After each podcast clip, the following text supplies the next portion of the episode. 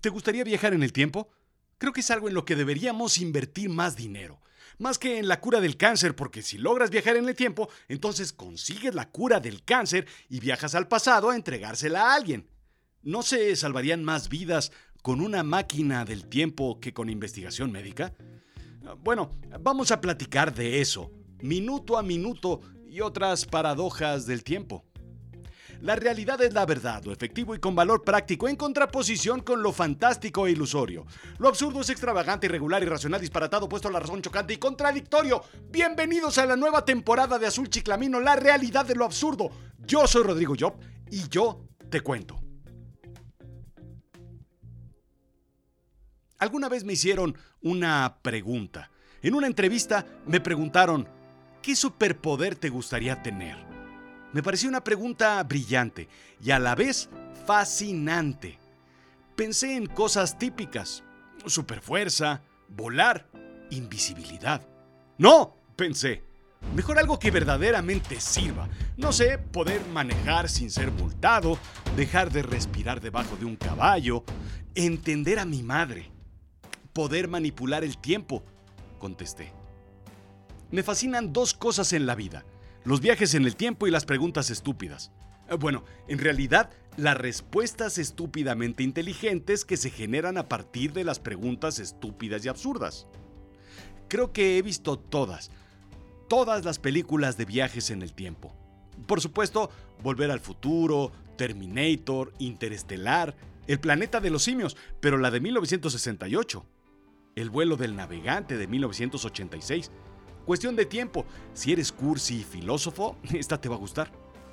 Por supuesto, la serie es Quantum Leap, El túnel del tiempo. Si no te hubiese conocido. Y Manifest. Viajar en el tiempo ha sido siempre una incógnita del ser humano. Y en mí siempre ha creado una particular intriga.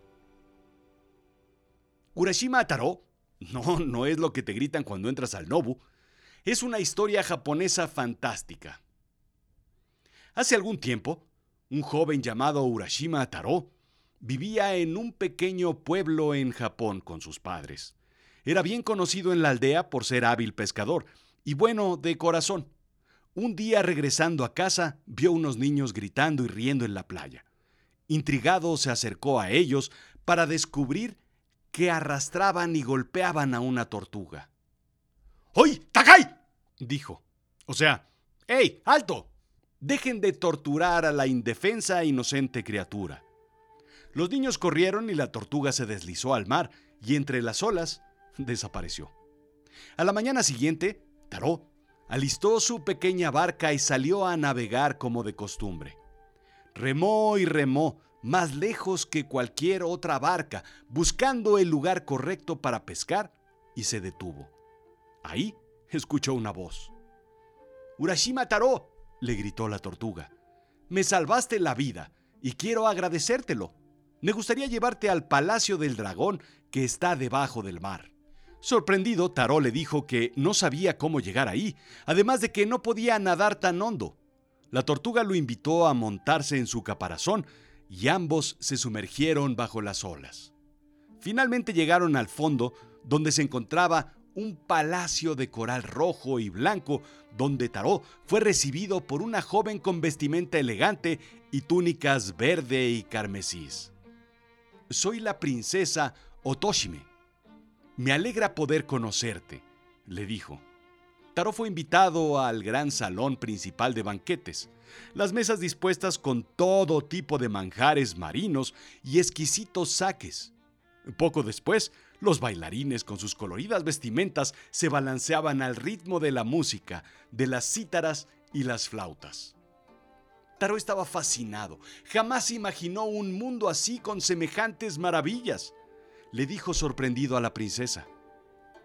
Y así, entre tales placeres, los días fueron pasando. Una mañana, Taró se despertó pensando en sus padres su sencilla choza y las veces que comían juntos. La nostalgia lo invadió. Debo ir a ver a mis padres, le susurró a la princesa Otoshime. Pero si acabas de llegar, le contestó ella. Taro era determinado, no iba a cambiar de opinión, y así La princesa asintió. Muy bien, le dijo, pero lleva contigo esto como recuerdo del palacio del dragón. Piensa en mí cuando la mires, pero jamás, jamás lo abras. Y así le entregó una caja ricamente lacada. Taro se montó en el caparazón de la tortuga y de regreso nadaron a la superficie. Ausente por pocos días, Taro se sorprendió del cambio en el paisaje y le preguntó a la tortuga si lo había llevado al sitio correcto. Sin embargo, ella ya se había escabullido de vuelta al mar.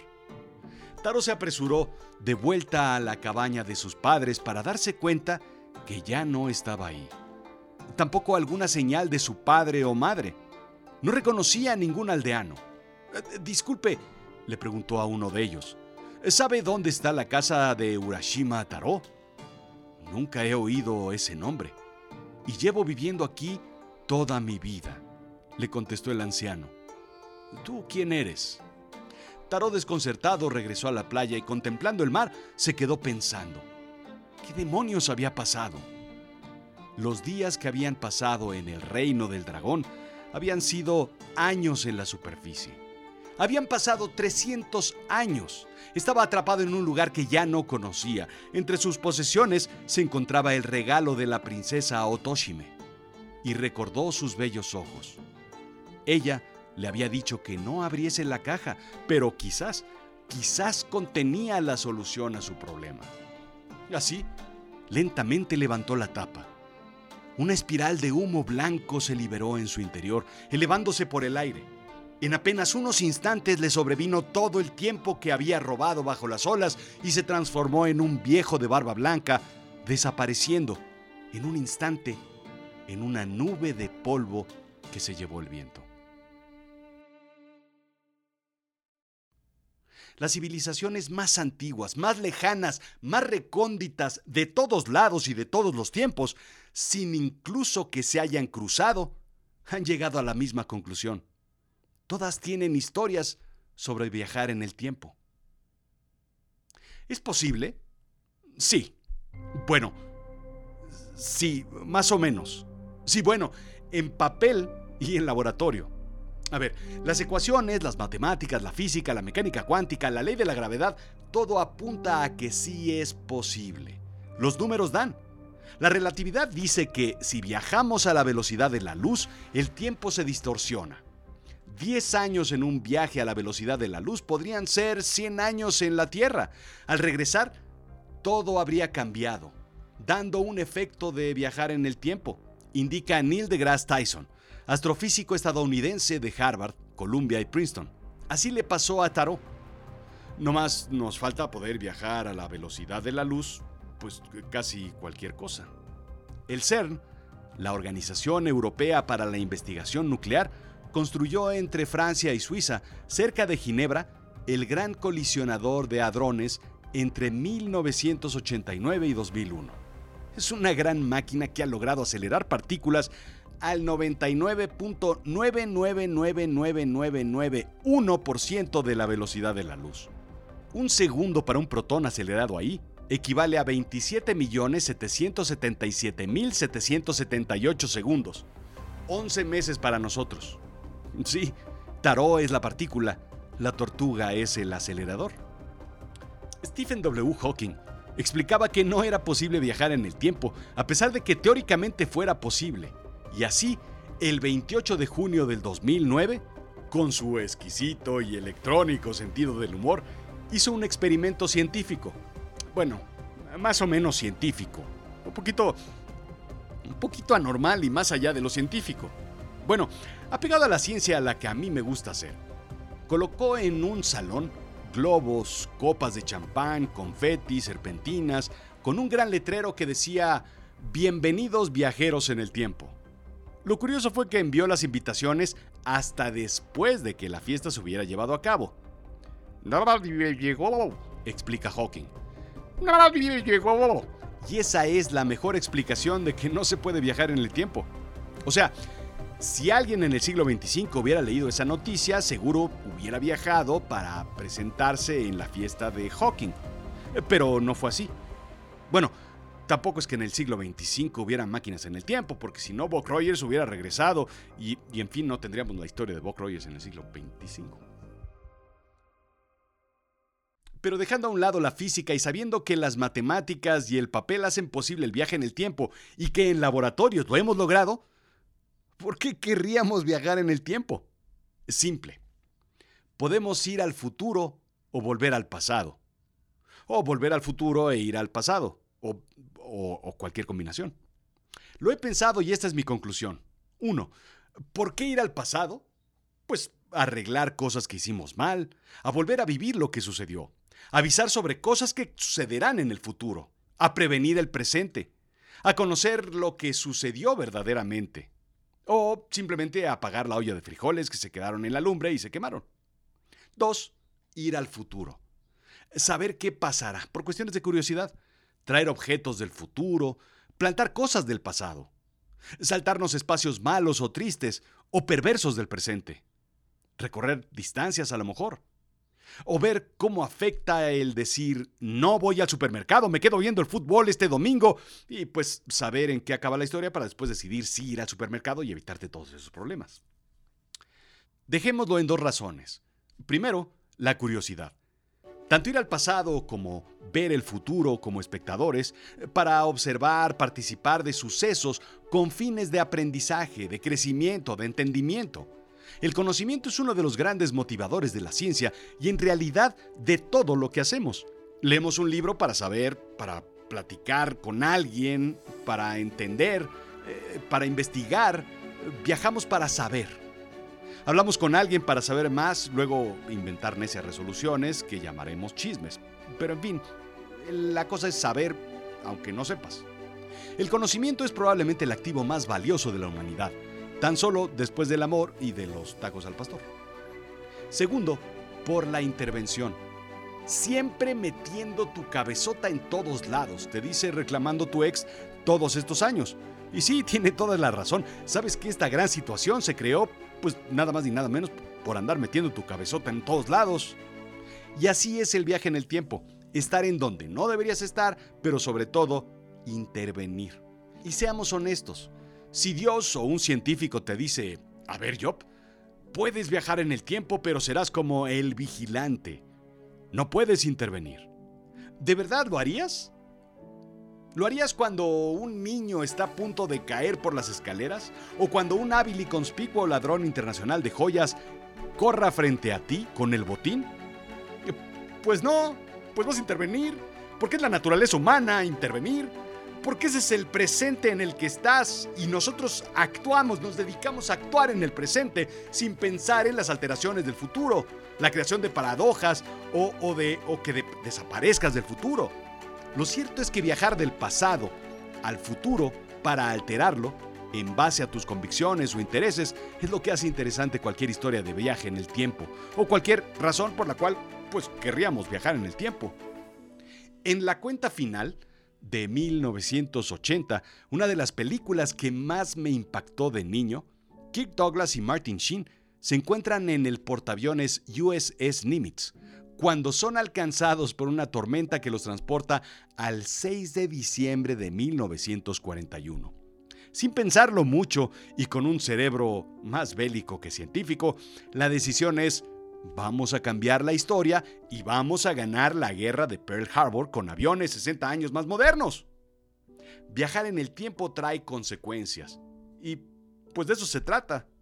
¿Seremos lo suficientemente maduros para viajar en el tiempo y tomar decisiones en el pasado si no lo somos lo suficientemente maduros para tomar decisiones en nuestro presente?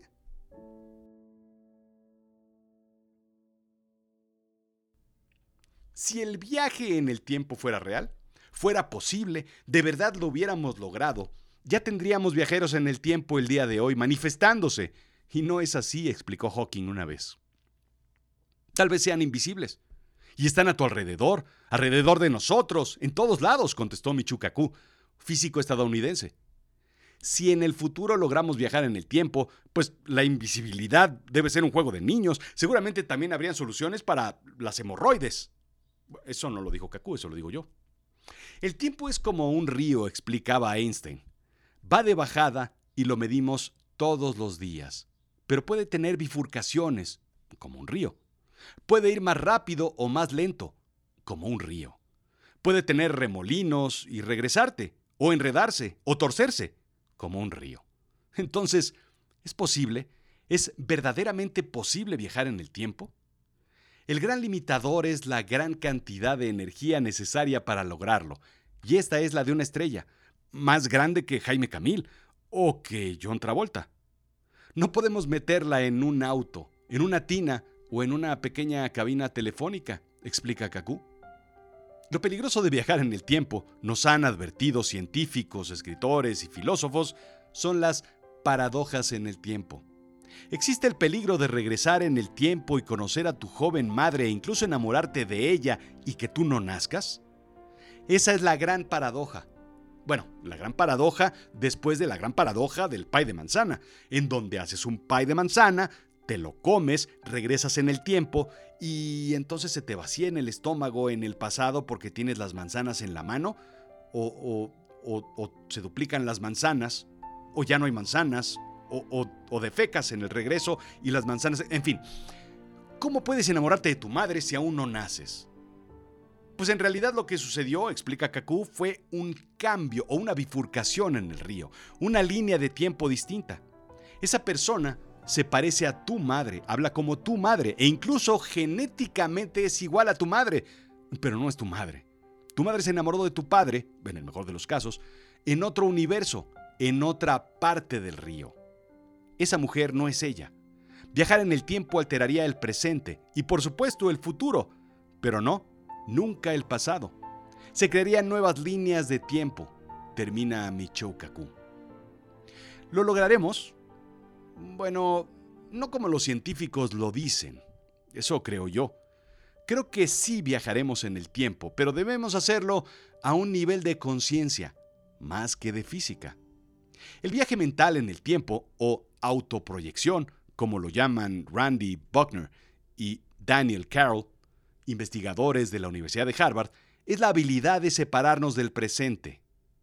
Endel Tulving profesor emérito de la Universidad de Toronto y pionero en investigación de memoria, es el primero en hacer investigaciones sobre la habilidad de separarnos del presente, pensar en el pasado o en el futuro y recordar o imaginar escenarios que, al traerlos a la mente, se vuelven más fáciles de vivir o de conseguir. Imaginar las cosas puede hacerlas más cercanas a la realidad. Este es un primer paso, pero ¿de verdad, de verdad, así, de verdad, de veritas, viajar? Hoy los discursos de física se parecen mucho más, cada vez más a los discursos de los maestros espirituales ancestrales. La mecánica cuántica de hoy suena muy similar a lo que nos planteaba Pachita o Jacobo Greenberg, pero estas son interpretaciones personales. Realidades alternas, universos paralelos, metaversos, dobleces en la realidad, cosas que solo magos y chamanes eran capaces de hacer con anterioridad y que la ciencia hoy empieza a confirmar. Pero lo importante es, ¿por qué viajar? La verdadera y profunda razón de por qué nuestra mente le presta tanto tiempo y tanta atención, no lo sé. Si la primera vez que hiciste algo la regaste, te equivocaste, la embarraste, la cagaste y quieres viajar en el tiempo a arreglarlo, ¿qué te hace pensar que no la cagarás otra vez? Recuerda la primera gran máxima del hombre, nunca subestimes la estupidez humana. Además, ¿alguna vez viste una película o leíste un libro en el que viajen en el tiempo y los personajes no dejen peor las cosas? Pues claro que no. Somos demoledores por naturaleza, niños chiquitos en un arenero que destruyen más de lo que construyen. ¿Qué haría yo si pudiera viajar al pasado? Pues primero, aprender más cosas que necesito en el futuro o en el presente. Bueno, eso ya lo hice si quieres conocer esta historia, sintoniza el episodio 208 de Azul Chiclamino, Pacto con el Diablo. Te reto a que lo vuelvas a escuchar. ¿Yo cambiaría el pasado? ¿Evitaría la caída del sistema del 88? No, no, no, no, no, algo más relevante, más relevante, más relevante. ¿Evitaría que Trump llegue al poder? No, no, no, no, no, algo más relevante. ¿Viajaría a Camboya en el 75? No, no, no, no, no, no, no, algo más relevante para la humanidad probablemente viajaría a China al año 179 a.C. y me entrevistaría con el príncipe Liu An, y evitaría que un fatídico accidente se llevara a cabo. Evitaría que algo arruine la leche de soya echando algas, sí, creando el tofu. El tofu. Eso es algo que yo aportaría a la humanidad como viajero en el tiempo. Así es que, si vives un buen presente, no tienes la mente en el pasado. Si piensas y acechas el presente actuando como debes, harás menos errores y no querrás corregirlos. Si haces bien las cosas, no tendrás la culpa de arreglar lo que no hiciste bien. Viajar al pasado para arreglarlo está en... Pues en no cagarla en el presente. Haz lo correcto, vive al máximo, susténtate en la moral y la ética universales. Visita a los viejos y los enfermos antes de que se vayan. Acompaña a tus jóvenes y vive lo mejor que puedas, sabiendo que lo peor puede suceder viajando al futuro desde la creación de un mal presente. Así. Pues nada más, ¿no? Esto fue Azul Chiclamino, la realidad de lo absurdo. Yo soy Rodrigo Job. Yo era Rodrigo Job y sigo siendo Rodrigo Job. Pero ¿sabes qué? Mañana, mañana te aseguro que voy a seguir siendo Rodrigo Job porque aunque viaje en el tiempo, pues pues a eso me dedico, pues me dedico a ser Rodrigo Job. Sígueme en Instagram, Twitter, Rodrigo-Job, en Facebook, en YouTube, en TikTok y por supuesto en LinkedIn, donde hablamos de negocios y storytelling. ¿Y sabes algo? Creo que no has visitado www.azulchiclamino.com para que veas todo lo que estamos haciendo. ¿Quieres escribir un libro? Yo te llevo de la mano desde la idea hasta la publicación. ¿Quieres aprender a contar historias de negocio? Pues yo te enseño a que cierres más negocios. ¿Sí? Como lobo feroz. Gracias.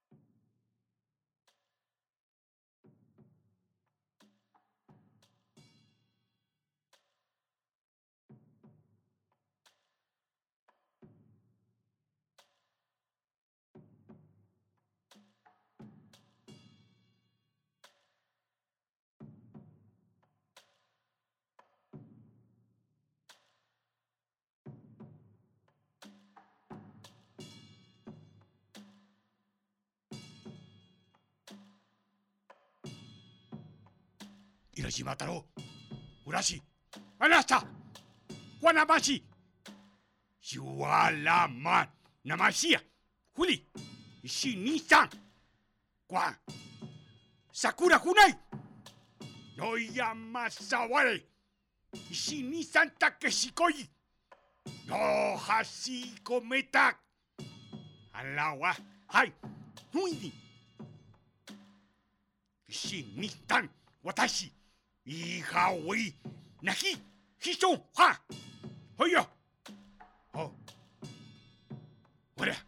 らみたわあ浦島だろほらおお侍いい